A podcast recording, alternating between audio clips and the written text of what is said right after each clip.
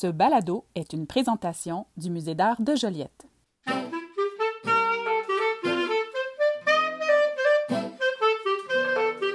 Bienvenue dans Spécialiste en la matière, le balado qui parle d'art, mais qui en parle peut-être autrement. Autrement, car les intervenantes et intervenants que vous allez entendre ne sont pas spécialistes du domaine des arts visuels. Pourtant, elle et il en parlent avec brio. La chocolaterie, on utilise les moules, on peut faire des, les formes. Là, ici, on sent le, comme le mouvement. Euh, dans le fond, on voit que quelqu'un, c'est un oreiller, on voit quelqu'un a déposé un coussin, quelque chose dans ce style. On voit quelqu'un a déposé la tête, on voit la forme. Ça, ça laisse le. Comme le, le comment je pourrais dire?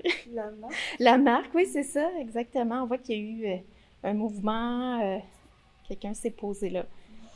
Dans cet épisode, je reçois Sarah Labrec, chocolatière et copropriétaire de Choco Chocolat. Cet épisode risque donc de vous donner l'eau à la bouche. Ensemble, nous avons visité l'exposition Rencontre de l'artiste Chloé Desjardins. L'exposition est commissariée par Anne-Marie Saint-Jean-Aubre, conservatrice de l'art contemporain, et elle est présentée au Musée d'art de Joliette jusqu'au 6 septembre 2021. Au centre de la démarche de Chloé Desjardins se trouve un intérêt marqué pour l'histoire de l'art et des savoir-faire artistiques. En tant que sculptrice, elle est également sensible aux idées qui surgissent spontanément au moment de la manipulation directe de la matière. Pour cette exposition, l'artiste a été invité à se pencher sur la collection du Musée d'art de Joliette. Desjardins a fait de la curiosité exprimée par les membres de l'équipe l'impulsion de sa réflexion artistique, déléguant en quelque sorte à d'autres la responsabilité du geste initial fondant son nouveau corpus d'œuvres. Les membres de l'équipe du Mage ont ainsi sélectionné, puis décrit, un objet de la collection auquel l'artiste a répondu en réalisant 12 créations envisagées comme un dialogue. Dans cet épisode, vous allez entendre qu'il existe plusieurs points communs entre le métier de Sarah et la démarche ou ce que soulève Chloé Desjardins dans cette exposition. Dans un premier temps, Sarah m'a énormément parlé de la technique du moulage, car toutes les deux utilisent cette technique. Chloé, majoritairement avec le plâtre, Sarah, avec du chocolat. Il existe des, des moules qui ont une forme précise, mais des fois, quand on veut donner autre chose que cette forme-là, il peut y avoir l'ajout de plein de techniques euh, insoupçonnées avec plusieurs moules et, et tout ça. Donc, euh, que c'est pas figé dans le temps quand on fait un moulage. tu sais, quand on- non, c'est ça, oui, on peut, on, Ouais. on peut euh, donner la forme, c'est comme ça. Euh, des fois, c'est un petit peu plus euh, à la chaîne qu'on doit répéter, répéter. Mais quand on fait des, des créations uniques, ben là, oui, ça, ça prend un petit tournement un petit peu plus, euh, un petit peu plus approfondi, réfléchi. Puis c'est pas tous les, les, les moules qui existent. Et si je veux faire euh, un montage X avec une demande spéciale, ce qu'on fait souvent, ben des fois le moule il n'existe pas. Donc on prend plusieurs petits items de, euh, moules qu'on a, on les assemble, on les arrondit, on les, on les fignole. Ça peut être très malléable. Donc, euh, Est-ce que tu modifies le moule ou tu as tendance à euh, mouler ta pièce, puis ensuite c'est la pièce que tu modifies? Euh, ça, peut, euh, ça peut être les deux. Le moule, c'est sûr que souvent, c'est un moule qui est, qui est rigide. Donc, euh, oui, on peut, on peut le, le séparer, on peut, on peut le recouper par après. Une fois que c'est moulé, on peut couper notre chocolat, on peut le refignoler, le recoller. Ça, ça, ça peut se faire. Mais c'est plus par la suite qu'on l'arrange à notre goût. Le moulage est l'action de prendre une empreinte qui servira ensuite de moule dans laquelle sera placé un matériau, du plâtre, de la cire, du béton, du chocolat, et qui permettra le tirage ou la production en plusieurs exemplaires d'un modèle. Un moule s'utilise donc plusieurs fois. Mais j'étais quand même curieuse de savoir si un moule pouvait, dans son cas à elle, s'utiliser à perpétuité. Ça se cons... C'est sûr qu'il y en a que la durée de vie est plus, euh, est plus grande. Euh, les moules en polycarbonate, c'est un, plastique assez solide. C'est sûr que, bon, c'est pas éternel, mais euh, ça dure longtemps dans, dans le temps. plus coûteux par contre. Mais ça, y a aussi le plus des moules sucettes ou moules moulage 3D comme ma Pâques et tout ça. Ça, c'est toujours plastique, mais plus malléable, donc un peu plus mou. Euh, ça, ça peut, euh, ça peut briser, euh, c'est moins, c'est moins durable, disons. C'est ça, il y a les deux styles de moule, un plus durable, l'autre moins si utilisé vraiment très souvent. Personnellement, j'ai déjà eu la chance de me faire mouler les dents chez le dentiste et de me retrouver face à ma dentition en plâtre qui volait dans les airs. Il est vrai que de voir mes dents dans un autre environnement que ma bouche était une sensation bizarre. Mais j'ai surtout été frappée par l'exactitude de l'empreinte. À ce moment-là, pas de doute, c'était effectivement mes dents. J'ai donc demandé à Sarah si les créations en chocolat pouvaient aussi être une reproduction parfaite d'un objet. Il y a des choses qu'il faut vraiment que ça soit très, très réaliste. Avec les moyens qu'on a, parce que oui, le chocolat, c'est malléable, on peut faire, on peut faire du, euh, ça s'appelle chocolat plastique, c'est avec, bon, mettons, glucose et tout ça, donc on peut, euh, c'est plus malléable, on peut donner une forme X. Moi, j'aime pas tant parce que justement, je trouve que ça dénature aussi le chocolat comme tel. Moins bon. faut que ça soit beau, faut que ça ait de l'air réaliste, mais faut que ça soit bon aussi. Donc, Là, rendu là, c'est ça. On essaie de, reproduire le plus fidèlement avec ce qu'on a, les, moulages et euh, des techniques, des, euh, de l'outillage. Euh, puis aussi la grosseur et tout ça. on, on essaie de reproduire plus fidèlement en sachant que c'est fait à la main. c'est ça, parce que tu as, plusieurs paramètres la volonté que ça soit pareil, mais j'avoue que la priorité, c'est quand même que ce soit bon. Oui. Qui se mange, oui. Oui, c'est ça, exact. le coup d'œil, il faut, faut, que ça soit beau, il faut que ça soit, ça soit attirant, il faut que ça soit au goût du client et tout ça, avec toujours notre petite touche à nous. Mais il faut que ça soit très bon aussi, c'est ça. Exactement. Exactement bon, quels sont les besoins, qu'est-ce qu'ils recherchent et tout ça? Bien, par la suite, on, on, y, on y va de notre création à nous. les gens, ils savent que c'est pas toujours, c'est pas toujours euh, un, justement un, moule euh, tel que vu. Des fois, c'est quelque chose, une pièce centrale qu'ils ont vue en magasin, puis là, ils veulent par la suite développer alentour de ça pour faire soit c'est un cadeau, un centre de table pour euh, un, un rassemblement, là, ça recommence à l'extérieur.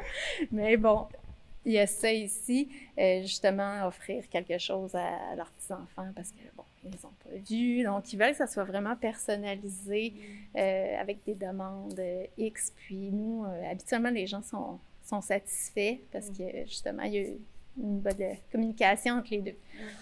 Matérialiser les idées des autres, c'est ce que Sarah fait lorsqu'elle reçoit des commandes de ses clients écouter, comprendre et mettre en forme la vision d'une idée en sculpture de chocolat.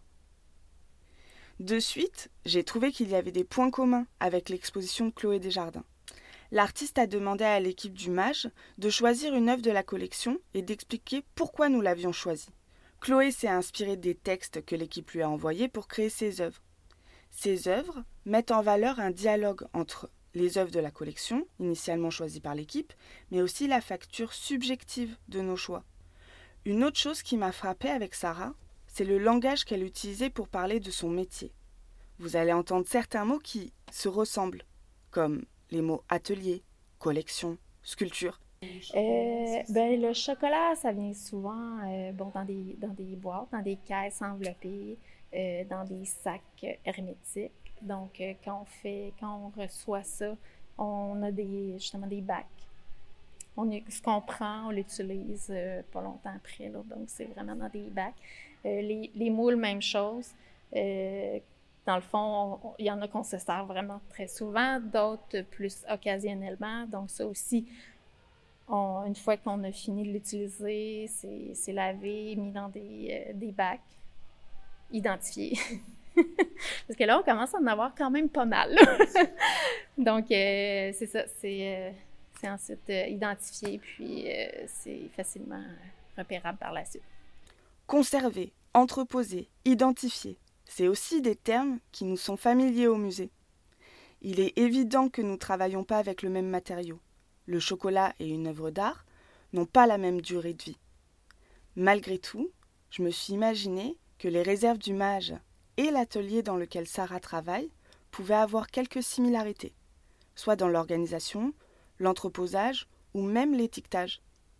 C'est la même, euh, la même chose. Dans le fond, il y a des, euh, températures très spécifiques avec des composantes que justement si tantôt je parlais de l'eau dans le chocolat, ben si de l'eau qui rentre en contact avec le chocolat puis c'était pas voulu, mais ça fait épaissir le chocolat et c'est irréversible. On peut pas leur faire fondre puis leur travailler comme on veut. Dès que, dès que ça, ça arrive, un liquide dans du chocolat, ben ça fait, ça fait durcir puis ça, par la suite, c'est c'est terminé, là. faut recommencer. Mais ça, ça peut être aussi intéressant quand on veut faire des choses qui, qui se tiennent plus debout. Euh, bon, euh, il y, a plein, y a plein de choses, faire imiter un crémage euh, et tout ça, ça, ça peut se faire. Mais c'est ça, les degrés de les températures, c'est très important avec un chocolat pur parce que justement, chaque chocolat a sa courbe qu'on appelle de cristallisation. Donc, si ça n'est pas suivi, ben, ça travaille pas très bien. c'est des choses vraiment à, suivre pour chocolat pur, comme on a à la chocolaterie. Fait que ça, c'est des fois des degrés, euh, je sais pas avec le plat, mais des degrés dans la pièce, si c'est plus humide, encore une fois, si c'est trop chaud euh, dans la pièce, euh, ça, peut, ça peut être difficile de travailler avec le, chocolat. Nous, on est à l'air climatisé pas mal à l'année mm. pour maintenir. Il y a le petit côté, oui, artistique, la petite touche qu'on met, tout ça, mais oui, il faut, faut, suivre si on veut bien le réussir puis que ça soit beau brillant, nous, on cherche aussi la brillance, ben, faut suivre.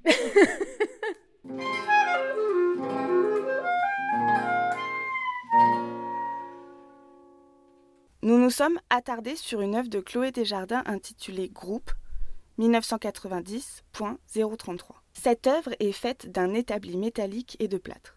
Elle évoque la maquette d'un paysage fictif qui aurait pu accueillir en son centre l'œuvre de la collection choisie par Caroline Pierre, conservatrice adjointe à l'éducation du musée d'art de Joliette. J'ai demandé à Sarah s'il était possible pour elle de reproduire cette œuvre en chocolat. Si oui, comment procéderait-elle? Euh, ben, c'est sûr que tout peut se faire faire. Mais euh, moi, si j'avais à faire quelque chose dans ce style-là, euh, ben, ça serait probablement plein chocolat. Là.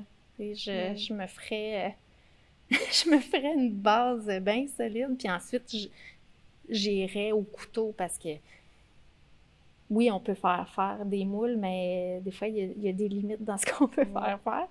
Euh, mais si quelque chose, si je devais faire quelque chose dans ce style-là, euh, j'irais plus avec euh, mouler un cube de chocolat, puis le travailler par la suite, le faire chauffer.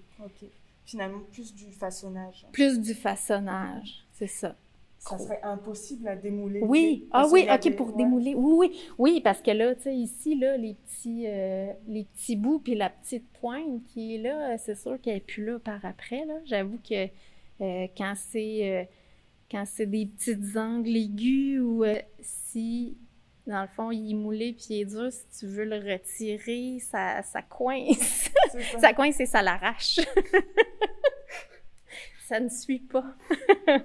oui. Fait qu'on peut pas tout. En fait, on peut pas tout mouler. Non. Non, c'est ça. Oui, il est comme là, ça, clairement. Euh, ça, il y aurait comme quelque chose qui briserait en quelque part.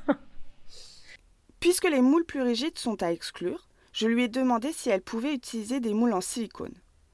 Ils épouseraient plus la forme, et lors du démoulage, ils ne risqueraient pas de décapiter la sculpture en chocolat. Oui, ben oui, ça existe, les moules en, silicone. Nous, on les utilise pas. Euh, moi, j'aime moins euh, travailler. J'ai déjà essayé, mais vu que c'est très mou, c'est sûr que bon, il y a peut-être des justement pour des grosses euh, pièces comme ça, ben ça serait peut-être ça justement l'idéal. Mais vu que c'est pas solide, puis tu remplis ton chocolat, euh, souvent aussi la brillance n'est pas là. Moi, c'est quelque chose d'important, il faut que ça soit beau. Mais euh, c'est sûr, si par, la suite tu pulvérises, on a un pistolet à chocolat, dans le fond, qui fait que ça peut donner des couleurs. Si ça, c'est fait par la suite, voilà, l'intérêt de la brillance, là, euh, bon, c'est pas ça du tout.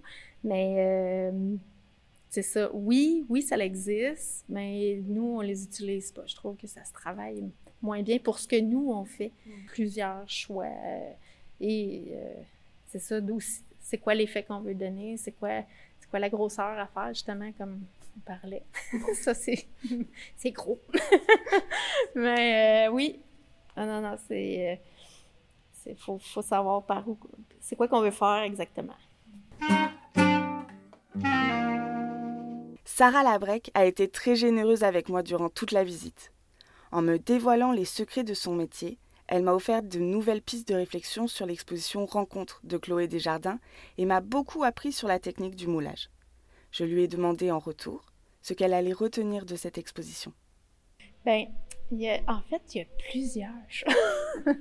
ben, c'est ça, je trouve que, euh, premièrement, la, la, coopération qu'elle a eue, que tu m'as expliqué, qu'elle a eue avec et, euh, et, euh, et vous, et, bon, des gens qu'elle connaissait, tout ça, qui l'ont aidé, je trouve que ça fait, ça sort de l'ordinaire un petit peu, je trouve. je trouve ça bien. Je trouve ça beau ce qu'elle a fait. Une fois qu'on a vu un petit peu ce qui se passait, là, on se dit, ah, OK, oui, euh, je comprends. Euh, je comprends ce qui se passe. Euh, les, les, les... Moi, j'aime bien toutes les textures. je pense que c'est ça. de la façon qu'elle a travaillé, qu'elle l'a vu. puis je pense que c'est ça, tout se... Tout à peu près, je mettre un petit bémol, là. tout se fait euh, avec euh, différentes matières, hein, parce que là, c'est le plâtre, moi, c'est le chocolat. Tout, se fait à peu près euh, avec, une, avec une vision X, mais c'est ça, de voir qu'il était à l'écoute aussi avec les, les gens. Aussi, ça, je trouve ça beau. je trouve ça beau. Fait y a beaucoup, il y a beaucoup de petits points comme ça. mais c'est ça, tu sais, je vois la façon qu'elle a travaillé. Euh, comment qu'elle l'a présenté aussi, c'est important, ça, la, présentation. Puis, euh, ça, j'aime bien faire le tour puis d'avoir appris sur elle, sur Chloé.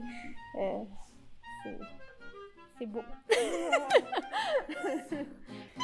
Je remercie Sarah Labrec de s'être prêtée au jeu et de m'avoir accompagnée dans l'avant-dernier épisode de la première saison de Spécialistes en la matière. Pour avoir plus d'informations et voir les images de l'exposition, je vous invite à vous rendre sur le blog de Musée en quarantaine à l'adresse muséeenquarantaine.com.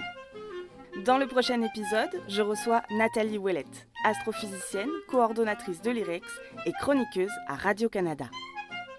Je vous remercie, vous, auditrices et auditeurs, de nous avoir écoutés. Ce balado est pensé par le Musée d'art de Joliette dans le cadre de son projet Musée en quarantaine. À la musique, Charles Magny et Florian Rossignol. À la recherche, Hélène Lacharité. À la relecture, Julie Armstrong-Boileau et Charlotte Lalou-Rousseau. Et quant à la voix, je suis Camille Blachot.